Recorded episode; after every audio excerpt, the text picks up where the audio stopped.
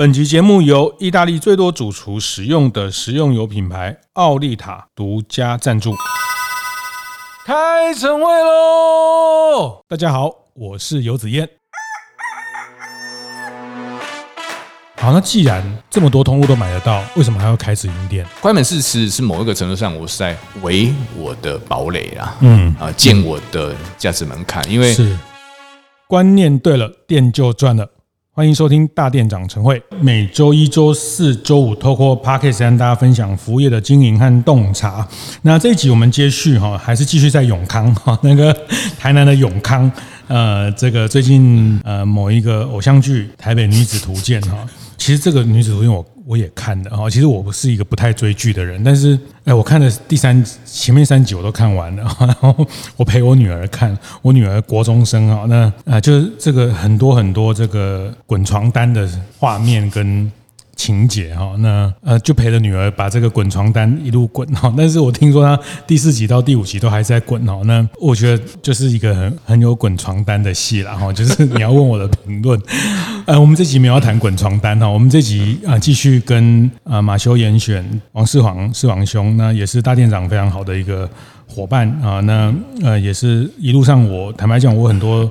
包括我三年前呃离开组织自己创业这个过程，我也跟他请益很多次啊，也也严格说也是我的私人董事，私人董事会的这个，因为我知道中年转业，他很能理解这个 这个我的心情哈。那呃，他也给我很多非常好的建议，包括后来大店长的建学团的这个模式等等哈，我们也也彼此彼此激荡哈。呃，其实我最早要办那个大店长建学团，是听你跟我谈过一个概念。就是那时候，你因为做优格，跟全台湾从北到南很多小农有非常深入的互动，草莓啊，这个无毒的这些种植的这些友善的农农家，那你就说，呃，你好想去规划一个这样的呃旅行。小旅行，大家骑着脚踏车去拜访。那后来就疫情了，反而是你没有做这件事情，我把你的点子变成大店长见学团，我在这边自首哈。这个点子也是从啊，现在做的非常非常成功，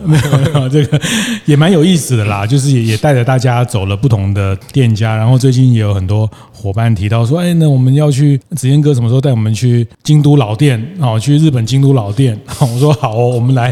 哎，这件事情真的有在规划哈，大概明年三四月我。我们我们有一个很好的合作的对方，我们也一直在做这件事情。那总之就是协助大家把把视野打开，看看不同的这个企业的思考、经营者的思考。那我觉得最难得是在大店长的这个社群，大家都非常 open mind 的分享。那如果大家上一集有听呃马修严选的创办人王世煌世煌哥提到他怎么样在。资本取得上的一些思考，都都是他走过来的，呃，非常非常写实的一些心得。那这一集我要跟他问的是通路的经营哈，因为他卖优格是卖的比别人贵一点，那但他为了这一点，其实花了很大的力气哈。那呃，开了很多的实体，现在二十一家，二十一家嘉义。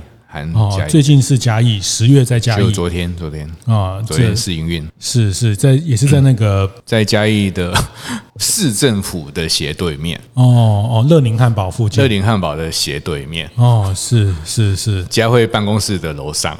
哦，他们都同一栋嘛？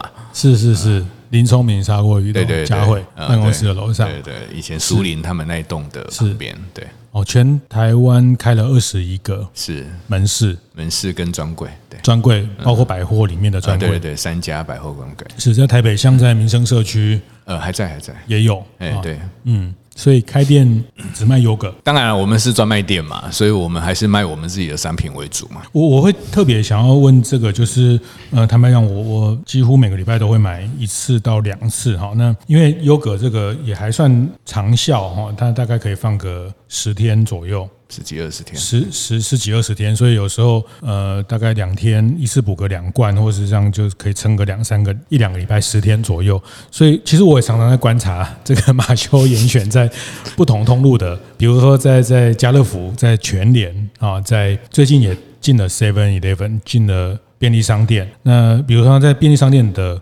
规格就不太一样。其实，在便利商店之前也也在星巴克，现在还在，星巴克也可以买得到马修严选的优格。好，那既然这么多通路都买得到，为什么还要开直营店？很有趣哈，就是呃，我们是先从实体门市。自己的直营门市开始起家，再找到通路去的。啊，我想子嫣知道这个脉络嘛？对。那当初呃开实体门市背后有一个背景，就是因为在十几年前的时候，很多人没有吃过这种无糖鲜奶的 yogurt。嗯，那我们为了希望让消费者知道我们的产品跟市面上传统认知的那种可能用奶粉呃添加物的这些东西是的落差，所以我们得要靠门市去区隔既有的货架上的商品。我们是这样子，第一家店就是前店后。脉络对对对对对，第一家店是前店后厂，就你在后面做。对，背后的背景是为了让消费者认识这样的商品有别于市面上传统的一一些商品的认知的落差，说明可以跟他试吃说明教育等等这些。那呃，累积一段时间之后，我们发现呃，这十多年来有趣了。我尤其我们这一两年疫情的关系，我们发现。门市的客人跟通路的客人完全不同。我们去做过几次的调查，发现这个也都在店在这里面才讲的。然后就是我们发现，我们开了一家新的门市。那么其实我们开新门市是有逻辑的，背后是参考通路销售比较好的，在那附近找。哦，附近的一些呃合适的位置去开的，就简单说，像全年有一千家店，你们大概看了这个也是现在在线上线下的思维嘛，哈，就是你在线上或者是透过一千个点看到哎哪些点的对这个商品的使用的依赖程度比较高，你们会在那边再加码开实体店。对，简单说是这样。对，然后我们开了之后，发现经过半年时间，发现全年的业绩没掉。哦，我们的门市突然爆，就是增加了一块我们自己创造出来的客人。那分析的结果，大概全年的客人因为附近有开门市，所以对他们而言回收是方便的，所以他习惯在全年买，他还是照使用，在全年买，只是回收的时候过来门市买。门市这一块的客人，反而是我们自己慢慢的去 create 在那个社区里面。因为以前可能不认识这个商品也好，或者不认识这个品牌也好，透过我们的服务试吃，去 create 出来的一些新的门、新的客群。嗯，我们从这两年开了嘉义这一家是第四家，我们发现屡试不爽。也就是说，这些都是新出现的客人，而且这群客人需求跟通路的需求很不一样。怎么说？就是买买优格啊，买优格以外，其实我们还有卖益生菌嘛。对，我们还有那我们的门市的客单价平均都是两罐三罐。上起跳，大概平均大概是七八百块一次的客单价。嗯，那所以其实我们某一个程度上也透过一些机制，包含回收、包含点数、包含首客券等等这些，让这一群客人的 royalty 很高。然后产生一些长期使用的行为，然后去影响到他周边的人，我觉得这里面其实是有滚动的效益。那我们发现到说，如果是从这个角度出发来看，台湾吃优格的人，我上次有稍微分享过，其实台湾吃优格的比重目前普及率才三成。是，那如果是以国外的经验来看，甚至于中国大陆都七八成以上，他们叫酸奶，对他们 overall 都叫酸奶，喝的吃的通叫酸奶。然后饮用量也都是我们的五倍、十倍以上的量，一年。嗯，那以台湾的国民的健康的需求跟所得能力，应该都还有很大的成长空间。那这一群客人如果没有开门市，通路是募集不到的。嗯，通路是募集不到的。那因为可以透过内容行销啊，可以透过透过门市的服务啊、体验啊，让他们感受到他们是在专卖某一个尊荣。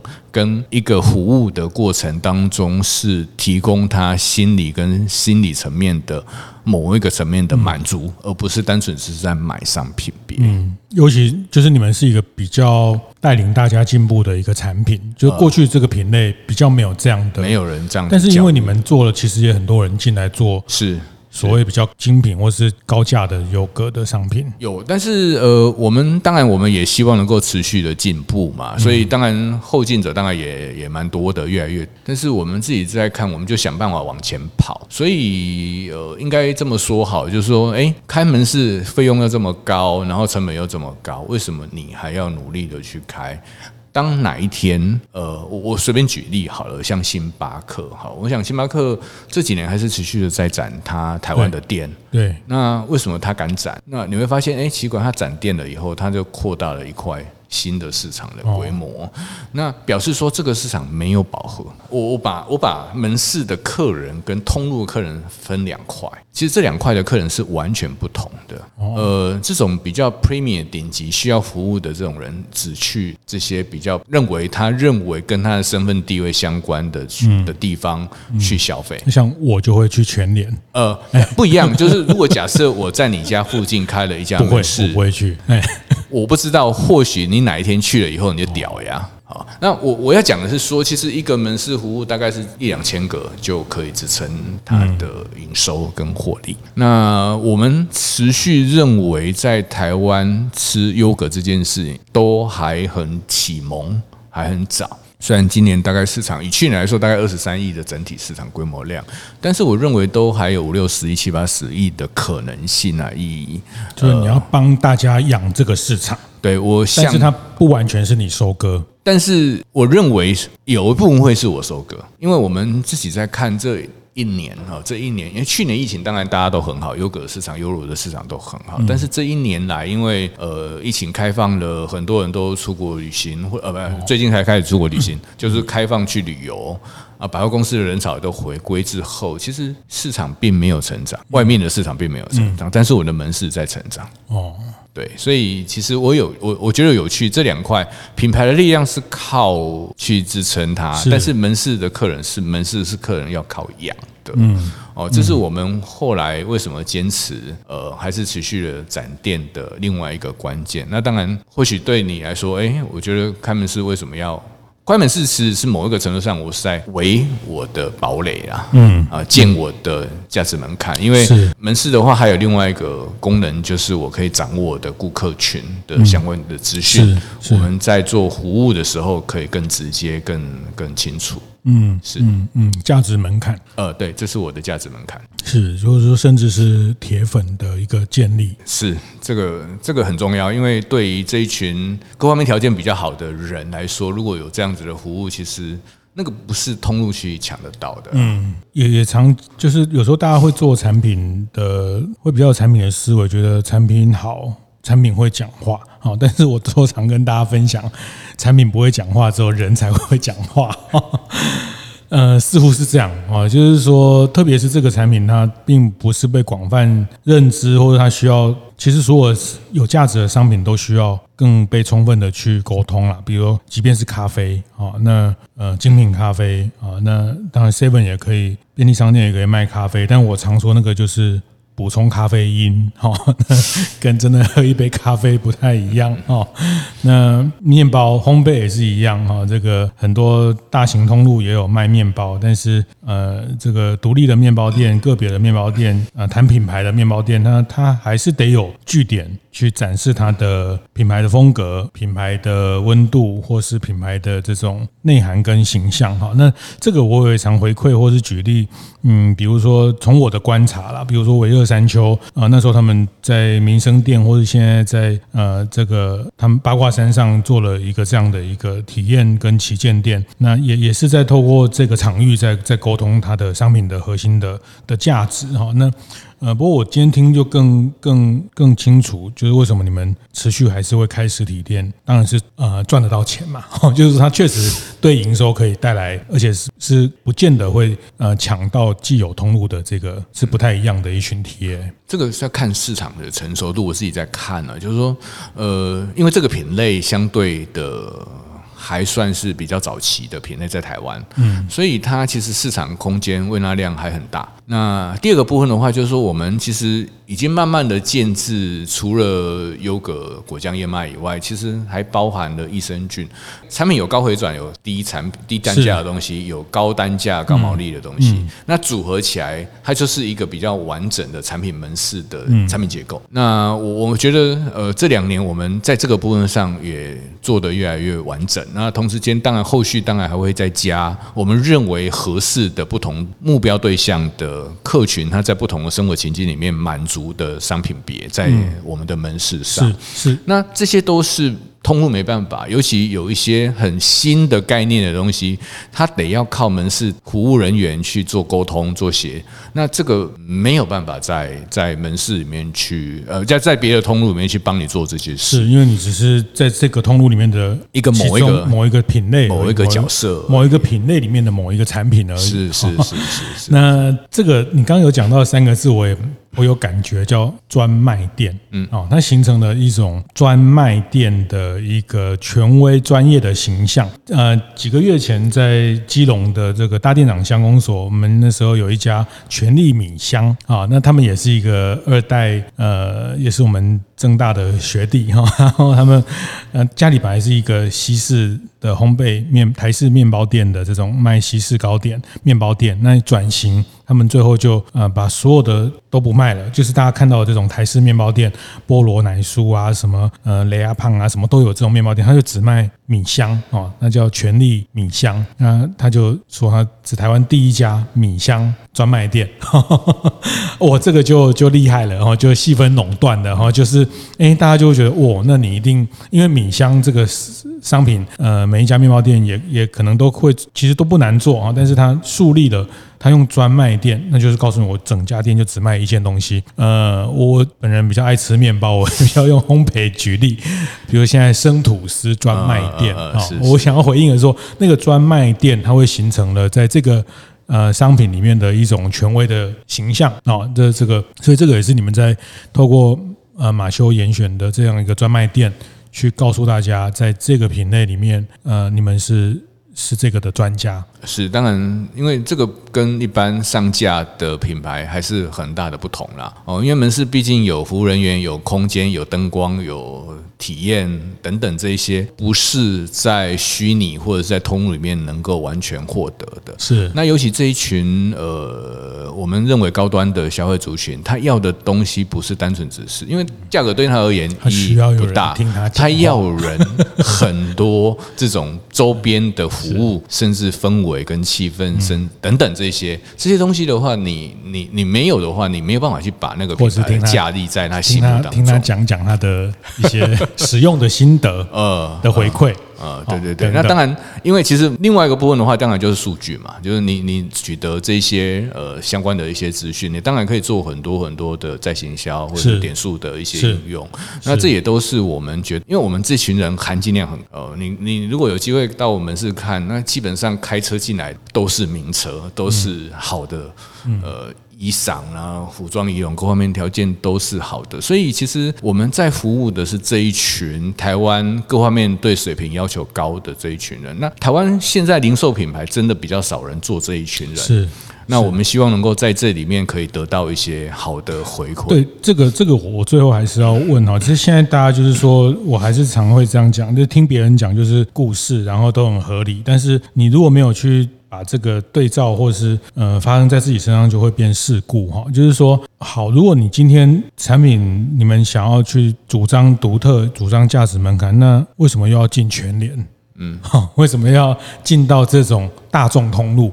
那进到大众通路，大家就觉得啊，你这个也没有多厉害啊。就是说，好像这两件事情在呃，我我之前其实你也有跟我约略提过，这件事情在你们内部有很大的讨论跟辩论，甚至有人这样。愤而离职，没有，就是说，呃，就是确实那个已经蛮蛮大的一个一个不同的看法，就是有人觉得我们既然在前面花了这么大的力气去把这样的品牌透过专卖店树立，那我们为什么要轻易的让全联来卖一千家都买得到？这样我们的独特性跟稀有性就没有了啊！那像我自己，我就就全联买一买，因为它很快，顺便抓一抓，那就满足我的需求。那时候，那时候你们怎么样？你还是决定还是要跟这种大众的通路合作？那那时候的决策的思考是什么？其实主要是因为我们看到乳品类别。在超市的重要性啊，哦啊，因为便利对大部分的消费者而言还是最重要的。那我们不可能开到一千家嘛，那所以如果假设我的东西经营的一段时间，在消费市场里面有一定的认知度之后，给消费者方便会是一件在那个阶段里面非常重要的。但它会减损你既有品牌的魅力吗？你不吗？我们当初会担心，我们当初确实会担心，所以我们也是小心翼翼的，先开一个特别的规格哦。上全联，然后后来才开大规格的。那俊总上面也特别做陈述跟差异。嗯、我们的门市第一时间的话也反弹的很厉害，对，一定的。嗯、但是其实经过一年两年之后，我们发现全年的客人。会来门市回收，会来回门市买东西的时候，其实这边回收就是把你们那个容器空盒回收，可以回收。是是是，会有门市的客人，呃，会有全年的客人来门市，甚至于更多的变得粘着度更高的。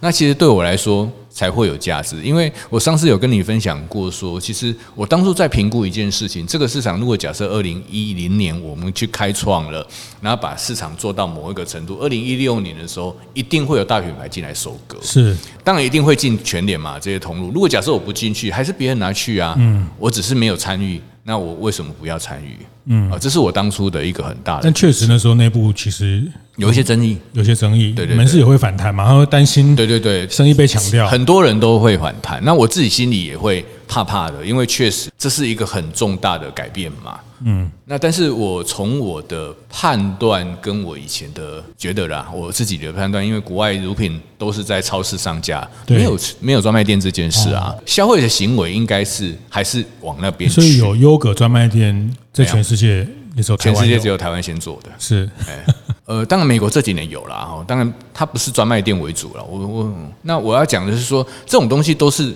你走走走走但那个时候，你要做一个很大的决策的时候，你你做了一个决定，那对了就对了嘛，错了了不起就收回来改一改而已啊。那你门市继续开，基本上这个问题就比较单纯。是是，至少我还有退路门市可以做。嗯，不过看起来，比如说现在接下来又又进到了 Seven Eleven 嘛，进到了呃统一超商，然后也是从北部的一些点，它也不是一开始就全部布，当然这牵涉到也牵涉到你们的产能的的供应的问题哈。那但就是说，这个也是你们也要先去呃占据在这个品类的认知，不然他确实这个后面更有资本的人，或是他他会来收割这个这个你们去建立。精品优格的这个市场的集聚，你们也要去防防范这件事情的发生。我觉得不同的通路可能还是有不同的差异哦。就像全联的客人，因为这几年因为后来全联整个大改造嘛，哈，那所以他有很多以前不愿意进去全联的那些，是他也导入了很多比较好的一些优质的一些产品，对对对，那相对高价的产品。我们当初也是因为那个时段进去，所以我们今天才有在全联立足的地方。那我们老实说，那个是相对的位置。那那呃，Seven 超便利商店这件事情，基本上我们还在努力中。严格说来，跟我们的期待值还是有落差，因为毕竟便利商店还是呃客群还是很不一样，嗯，哦，很不一样。那但是我们为什么或者是通路愿意接受我们在那边上架？某个程度上也代表我们有一定的在这个类别的重要性啊。是啊，虽然我们我们当然是相对单价高很多的嘛。那我们自己在看待这件事情，某个程度上我们是要普及率，我们是要普。及率，因为上这个通路基本上不太容易有太大的获利，嗯，严格说来，而且它有很多很多的规范是一般很多小中小企业很难承受的，嗯嗯，这个逆物流啦，这个上架啦，职业应该都很清楚，这个很多的，但是它确实是有很大的流量。当然，当然，我觉得都对我们来说都还在努力中啦。那我们当初在上全脸的时候，我们也不是全面开放，我们也是一个区域一个区域慢慢养。那我觉得养。产品就跟养产品跟养通路一样的道理，就是说，有一些比较大型的通路，你没有很多的资源的时候，你能靠经营跟养。那养这里面又是一个学问了，就是说，你不同的层，你不同的通路，你在试着怎么去养它，这个也要花很多的精力跟学习啊。嗯嗯，对对对，怎么去去为彼此所用了哈？那他们也希望透过这个品类，得到一群价值呃含金量或是比较高价值的客户，那你们也希望透过这个得到比较广泛的曝光。是是是，嗯。不过我我这集会会也是在这个时候会想要挑出来跟大家一起来思考，因为我觉得这个是呃多通路，大家其实呃我都常说现在已经是通路过多的时代哈，因为有一段时间我们讲通路为王哈，拥有通路就是 king 哈，但是我。现在觉得，其实到现在，通路是过度供给哦。其实每个团妈都是一个通路 哈，就是呃，这个呃，每个虾皮都是一个通路哈。那每个社区都有很多那种